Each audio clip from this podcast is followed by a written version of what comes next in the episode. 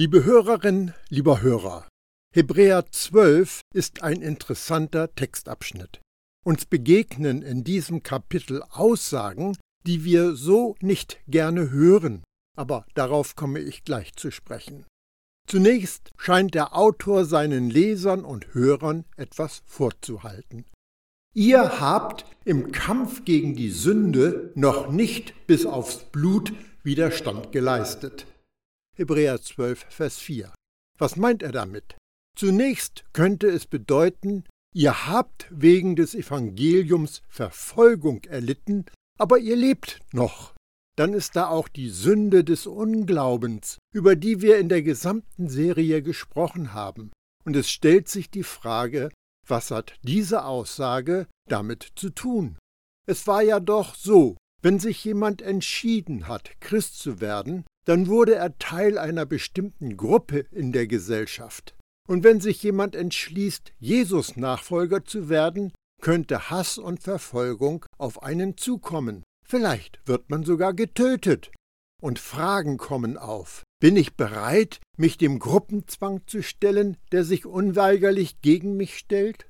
Bin ich bereit, mich der Ablehnung zu stellen, so wie Jesus sie erlebt hat? Auch das ist ein Teil des Textes. Und dann kann man sich Sünde nicht nur als Unglauben vorstellen, sondern auch als all die anderen Ausprägungen der Sünde. Und da wir diesem Gegner hoffnungslos unterlegen sind, werden wir daran erinnert, dass es nicht unser Kampf bis aufs Blut ist, der die Macht der Sünde überwunden hat, sondern dass wir auf Jesus schauen müssen, der durch sein Blut das Böse für uns besiegt hat. Nun richten wir unsere Augen auf Jesus, blicken auf ihn, wachsen in ihm und lassen uns um keinen Preis durch irgendetwas von Jesus ablenken. Der Autor macht hier eine radikale Aussage.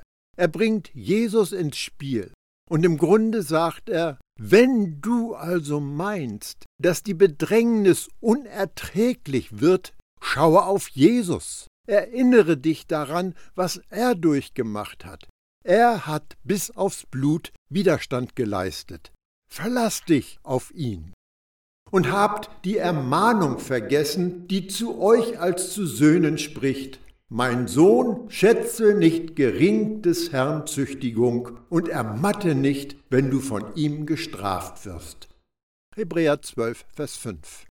Hier beginnen die Verse, die oft grausam übersetzt worden sind und häufig, ich glaube mit Absicht, missbräuchlich eingesetzt werden. Der Autor zitiert Sprüche 3, Vers 11. Der Weg vom Hebräischen über das Griechische in das Deutsch des Mittelalters und dann in das Verständnis in unserer Zeit ist ein wenig holprig. Schätze nicht gering.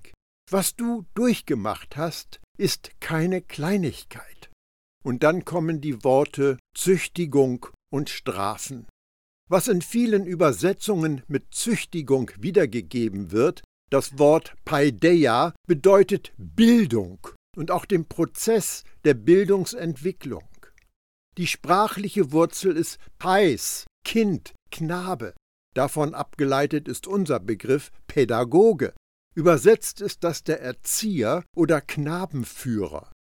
Der Text spricht also nicht von einer Züchtigung, wie wir das Wort heute verstehen, sondern von der Erziehung, der Führung eines Menschen, der sich noch im Entwicklungsprozess befindet.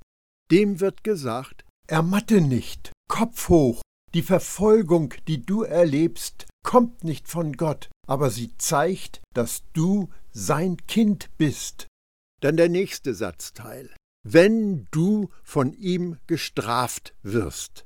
Was mit Strafen wiedergegeben wird, bedeutet prüfen Untersuchen einer Sache auf den Grund gehen. Der Grundtext weist der Auslegung einen ganz anderen Weg. Deshalb denke ich, dass diese Verse über Erziehung uns helfen werden, zu erkennen, dass Gott gut ist und dass wir vor Gottes Erziehung keine Angst haben müssen. Wir wollen herausfinden, was Gott denkt und wie er mich behandelt. Wie ist mein himmlischer Vater wirklich? Darum müssen wir über Gottes Erziehung reden. Wir erwähnen, dass unsere Sünden vergeben worden sind. Und fünf Minuten später behaupten wir, dass wir für unsere Sünden gerichtet werden. Wir sagen, dass Gott sich nicht mehr an unsere Sünden erinnert, und fünf Minuten später quasseln wir davon, dass der Heilige Geist uns unsere Sünden unter die Nase reibt. Wir leben und verkünden eine gemischte, widersprüchliche Botschaft, wenn uns die Sündenfrage nicht klar ist. Beginnen wir mit dem Kreuz und der Bedeutung des Kreuzes, um dann Gottes Erziehung zu verstehen. Die Konsequenz und Lehre des Kreuzes ist, deine Sünden sind verschwunden, entfernt, so weit der Osten vom Westen reicht. Der Himmel erinnert sich nicht mehr daran. Gott führt keine Aufzeichnungen über dein Unrecht. Was ist dann Gottes Erziehung? Nun, das kann nur ein Training, eine Schulung für die Zukunft sein, keine Bestrafung für die Vergangenheit. Erziehung im Licht des Kreuzes ist, als ob Gott sagt, ich werde niemals deine Vergangenheit zur Sprache bringen, um dir Schuldgefühle aufkommen zu lassen oder um dich zu beschämen. Aber ich werde dich für eine bessere Zukunft trainieren. Ich will dir neue Denkweisen, neue Handlungsweisen, neue Umgangsweisen mit Menschen und neue Reaktionen zeigen, damit du meine Liebe zu dir noch klarer widerspiegeln kannst. Aber ich werde nicht zurückgehen und auf all deinen Fehlern herumreiten und dich verurteilen, als wärst du ein Sträfling, der auf seinen Prozess und seine Bestrafung wartet. Denn du bist kein Sträfling, du bist mein Kind. Ist dir das tief innen bewusst? Du bist kein Sträfling, du bist Gottes Kind? Das griechische Wort, das hier mit Strafen wiedergegeben wird, wird von Johannes so gebraucht. Jeder, der Böses tut, hasst das Licht und kommt nicht zum Licht, damit seine Taten nicht aufgedeckt werden. Johannes 3, Vers 30. Es ist das Wort aufdecken. Und Jesus sagte, und wenn er, der Heilige Geist, kommt, wird er die Welt die Augen auftun über die Sünde und über die Gerechtigkeit und über das Gericht. Johannes 16, Vers 8. Hier wird mit Augen auftun übersetzt. Der Heilige Geist wird die Welt wegen ihrer Sünde überführen, weil sie nicht an Jesus glaubt. Das sind Ungläubige. Und der Heilige Geist sagt, Hey, du hast ein Problem. Du bist tot. Du brauchst Leben. Du hast Sünden. Du brauchst Vergebung. Du brauchst Jesus. Da geht es um Ungläubige, denen etwas aufgedeckt und denen die Augen aufgetan werden müssen. Aber sobald du in der Familie und ein Kind Gottes bist und heilig, gerecht und tadellos vor Gott stehst, dann weißt du, dass es bei Gottes Handeln an dir nicht um deine fromme Bilanz geht. Gott hat deine Zukunft, deine Gesundheit, deine Beziehung, deine Motivation und was dein neues Herz antreibt im Blick. Gott hat uns so viel zu zeigen. Er will uns formen, gestalten und in uns investieren. Wenn wir Gottes Erziehung begriffen haben, werden wir sie lieben. Wie oft meinen wir, Erziehung sei Gottes Reaktion auf unsere Sünden. Wir denken, Gott beobachtet seine Kinder misstrauisch mit Argusaugen, und wenn du sündigst, packt er dich, um sein Erziehungsprogramm abzuspulen, um uns wissen zu lassen, dass er sehr aufmerksam ist. Und wenn du meinst, dass Gott sich nicht genug um dich kümmert, sündigst du ein bisschen, um seine Aufmerksamkeit zu erregen. Das ist doch die Methode der Kinder, oder? Wenn Mama und Papa ihnen nicht genug Aufmerksamkeit schenken, verhalten sich Kinder so, dass sie die Aufmerksamkeit von Mama und Papa bekommen. Und das gelingt offensichtlich besonders gut durch Unartigkeiten. Und so landen wir manchmal bei einer verschrobenen Sichtweise von Gottes Erziehung. Wenn ich Mist baue, reagiert er. Aber ich behaupte, dass wir immer unter Gottes Erziehung stehen. Wir wissen nur nicht, wie schön das ist. Er ist sanft und freundlich, Du siehst es an der Frucht des Geistes. Die Frucht des Geistes ändert sich nicht, wenn es Gottes Erziehungsziel ist. Sein Motiv ist immer dasselbe. Er erzieht uns, um das Beste aus uns zu machen. Er erzieht uns aus seiner erstaunlichen Liebe heraus. Aber selbst wenn ich das Wort Erziehung sage, mache ich mir Sorgen. Ich frage mich, was du damit verbindest. Klingt es mir, dieses grausame Wort Züchtigung aus deinem Kopf herauszubekommen? Vielleicht hilft es uns, wenn wir uns bewusst machen, wie Jesus mit seinen Jüngern umgegangen ist. Hat er sie geschlagen und angeschrien? Hat er sie gedemütigt, blamiert, bloßgestellt und verurteilt? Wie Jesus mit seinen Jüngern umging, zeigt uns Gottes Güte, wie er in uns investiert und uns seine Wege lehrt. Dann kommt die nächste Hammeraussage. Denn wen der Herr lieb hat, den züchtigt er und erschlägt jeden Sohn, den er annimmt. Hebräer 2, Vers 6. Dieses Schlagen bei Luther heißt im Grundtext Geißeln, auspeitschen. Weißt du, was eine Geißel ist? Es ist ein kurzer Stock, an dem Lederstreifen befestigt sind, die an ihrem Ende scharfe Metallsplitter tragen. Der Auspeitscher holte weit aus und klatschte diese Metallstücke auf den Rücken des bedauerlichen Opfers. Wieder und wieder. Und jeder Schlag riss unter großen Schmerzen Haut und Fleischfetzen aus dem Körper. Und nicht selten führte eine Geißelung zum Tod. So ist Jesus ausgepeitscht worden. Die Geißel war ein Instrument zur Bestrafung von Verbrechern, aber ganz bestimmt kein Mittel zur Erziehung, das ein liebender Vater einsetzte. Wir haben es also mit einem Problem zu tun, denn zumindest auf den ersten Blick scheint Hebräer 12 das Auspeitschen für gut zu erachten. Geißelt Gott wirklich seine Kinder? Sieht so Gottes Erziehung aus? Prügelt er auf seine Kinder ein, bis sie über und über mit Blut bedeckt sind und vor Schmerzen ohnmächtig werden? Wenn du eine Zeitreise in das erste Jahrhundert antreten könntest, würdest du niemals einen jüdischen Vater sehen, der sein Kind so behandelt. Du würdest niemals in einer dunklen Ecke in einem Hinterhof einen Vater erleben, der mit langen Lederstreifen mit scharfem Metall am Ende auf den Rücken seines Kindes einschlägt und ihm grausame Wunden zufügt. Nein, die Geißel war Römerzeug. Diese römische Grausamkeit diente der Bestrafung von Kriminellen. Sie hatte niemals ihren Platz in der Erziehung eines Kindes. Der Schreiber des Briefs an die Hebräer zitiert Sprüche 3, Vers 12. Ich lese den Originaltext aus der gleichen Übersetzung. Denn wen der Herr liebt, den weist er zurecht und hat doch Wohlgefallen an ihm, wie ein Vater am Sohn. Sprüche 3, Vers 12. Ist dir etwas aufgefallen? In dem Sprüchetext wird nichts davon gesagt, dass der Vater seinen Sohn schlägt.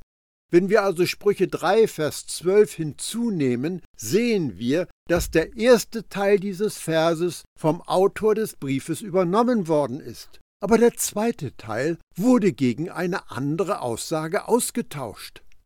Was ist dir passiert? Wurde ein Fehler gemacht? Ich weiß es nicht. So bleibt offen, ob der Autor des Briefes falsch zitiert hat ob er absichtlich dem Text etwas hinzugefügt hat oder ob es ein späterer Zusatz von einem Abschreiber des Briefes war.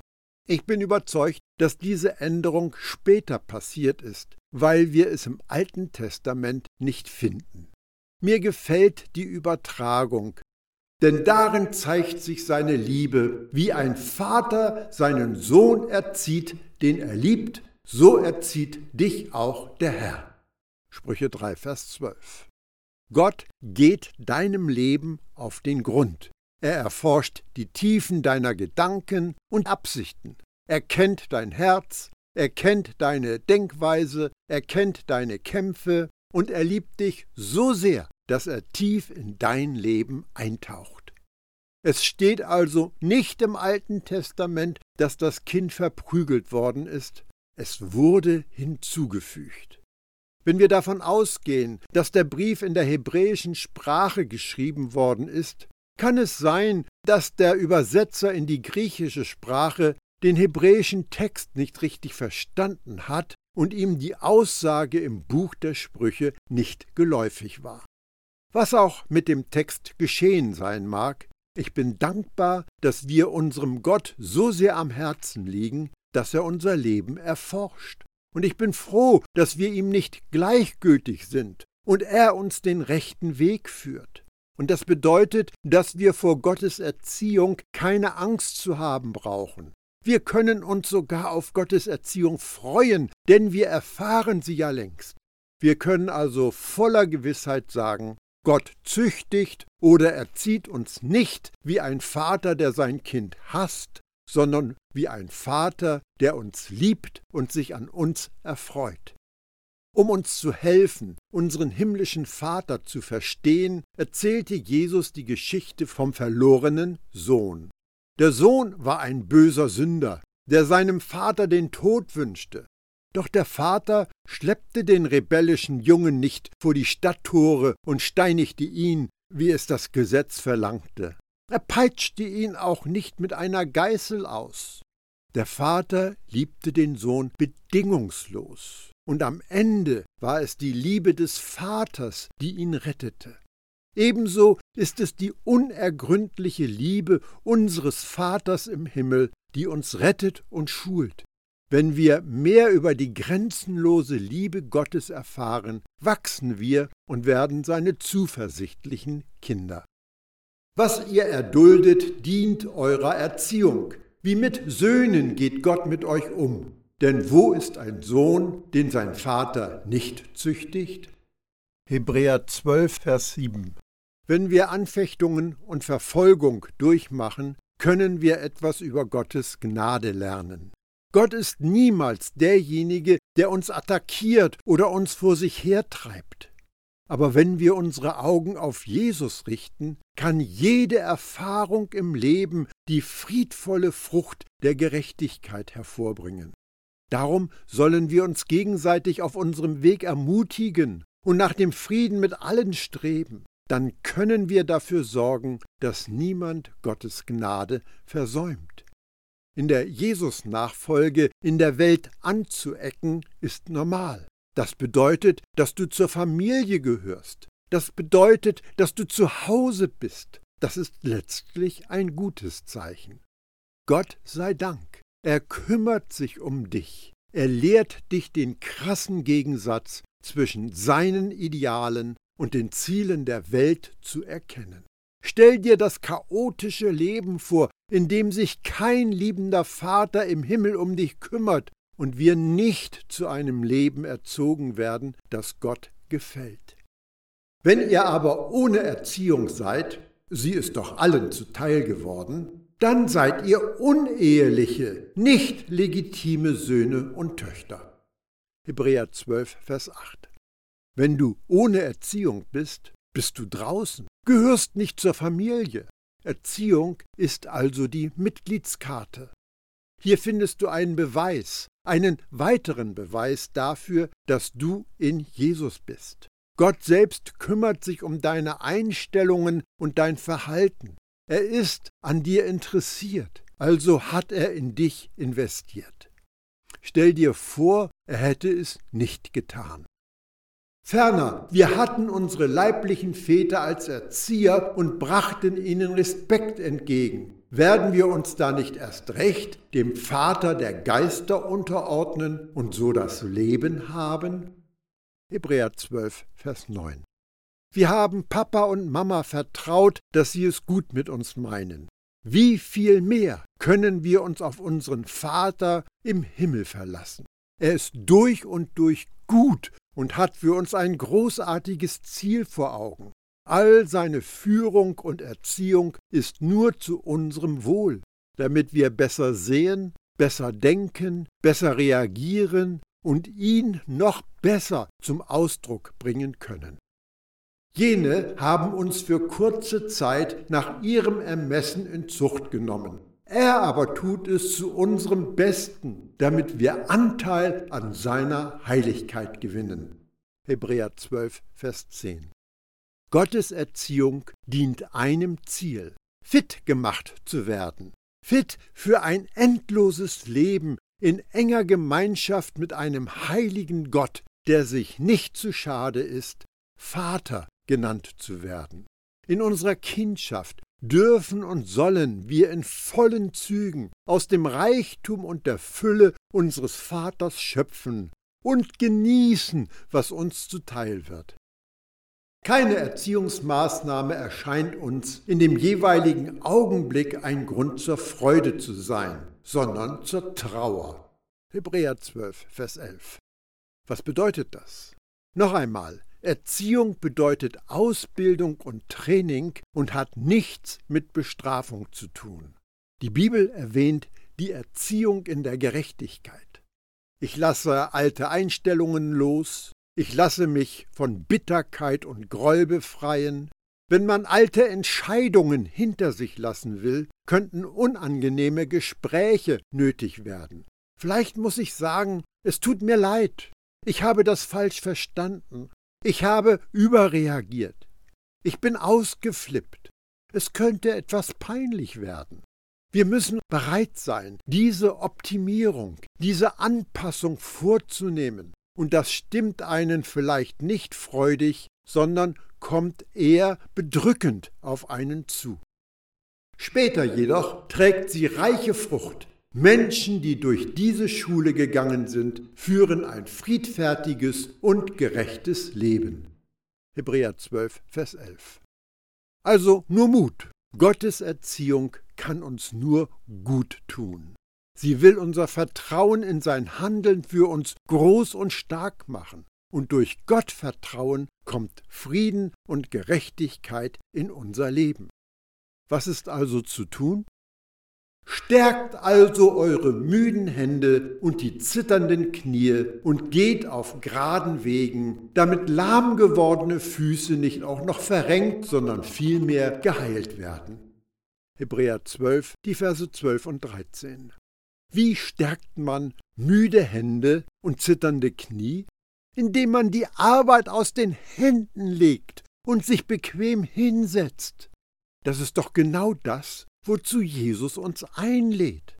Das Leben in Eigenregie ist kräftezehrend und übt einen enormen Druck aus. Gott hält etwas Besseres für uns bereit. Er hat dir einen Weg geebnet, auf dem du nicht stolperst und dir die Füße verstauchst. Wenn du dich vom Heiligen Geist führen lässt, wirst du heil. Jesus wirkt in dir. Lebe Tag für Tag Moment für Moment mit offenen Händen und verzichte darauf, alles kontrollieren zu wollen. Sei einfach bereit, Gott sich in dir entfalten zu lassen. Jagt dem Frieden nach mit jedermann und der Heiligung, ohne die niemand den Herrn sehen wird.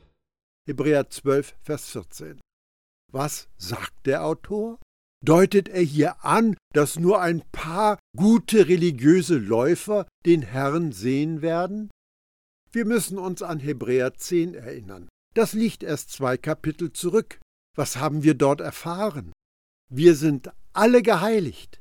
Wir sind für Gott abgesondert. Wir sind reserviert für einen besonderen Zweck. Es ist schon eine verrückte Wahrnehmung, wenn jemand diesen Vers nimmt und sagt, nun ja, Heiligung ist ein Prozess, also werden einige Leute den Herrn früher sehen und andere werden mehr Zeit brauchen. Das klingt dann fast nach einer Läuterungszeit im Jenseits, oder? Aber wenn man den Hebräerbrief im Zusammenhang liest, wird klar, dass jeder Mensch, der Ja zu Jesus sagt, für Gott abgesondert wird. Jeder Jesus-Nachfolger gehört Gott und jeder Glaubende wird ihn vom Angesicht zu Angesicht sehen. Achtet aufeinander, damit niemand die Gnade Gottes versäumt, Seht zu, dass keine bittere Wurzel unter euch Fuß fassen kann, denn sonst wird sie euch zur Last werden und viele durch ihr Gift verderben. Hebräer 12, Vers 15. Das ist doch ein Vorschlag. Nehmt einander wahr und passt auf, dass keiner die Erlösung verfehlt. Denn als Erlöster bist du ausgesondert und wirst Gott sehen. Verpasse nicht die Botschaft, verpasse nicht die Gnade Gottes, verpasse nicht die Erlösung, denn sie ist fantastisch. Achtet aufeinander, damit niemand Gottes Gnade versäumt.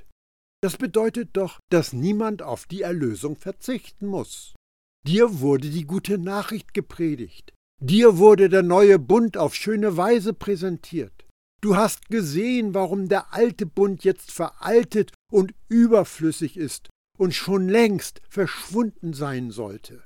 Der alte Bund war nur ein Schatten des Gegenwärtigen. Heute gibt es etwas Besseres, und die Glaubenden im alten Bund haben nie das erleben dürfen, was wir heute genießen können. Wenn wir uns aber außerhalb der Gnade aufhalten, besteht eine große Gefahr. Wir werden gnadenlos. Das zeigt sich im Umgang mit denjenigen, die wir als Sünder brandmarken und im Verhalten gegenüber denjenigen, die an uns schuldig geworden sind. Durch Gottes Gnade können Wunden geheilt werden. Halte die Sünden anderer fest wie der unversöhnliche Diener im Gleichnis, und du wirst unglücklich sein. Der Fluss der Gnade wird durch die bittere Wurzel gehemmt. Gib den an dir schuldig gewordenen frei und ergreife die Gnade, damit keine bittere Wurzel dein Leben vergiftet. Stelle angesichts der großartigen Neuigkeiten des Evangeliums sicher, dass du Gottes Gnade nicht versäumst.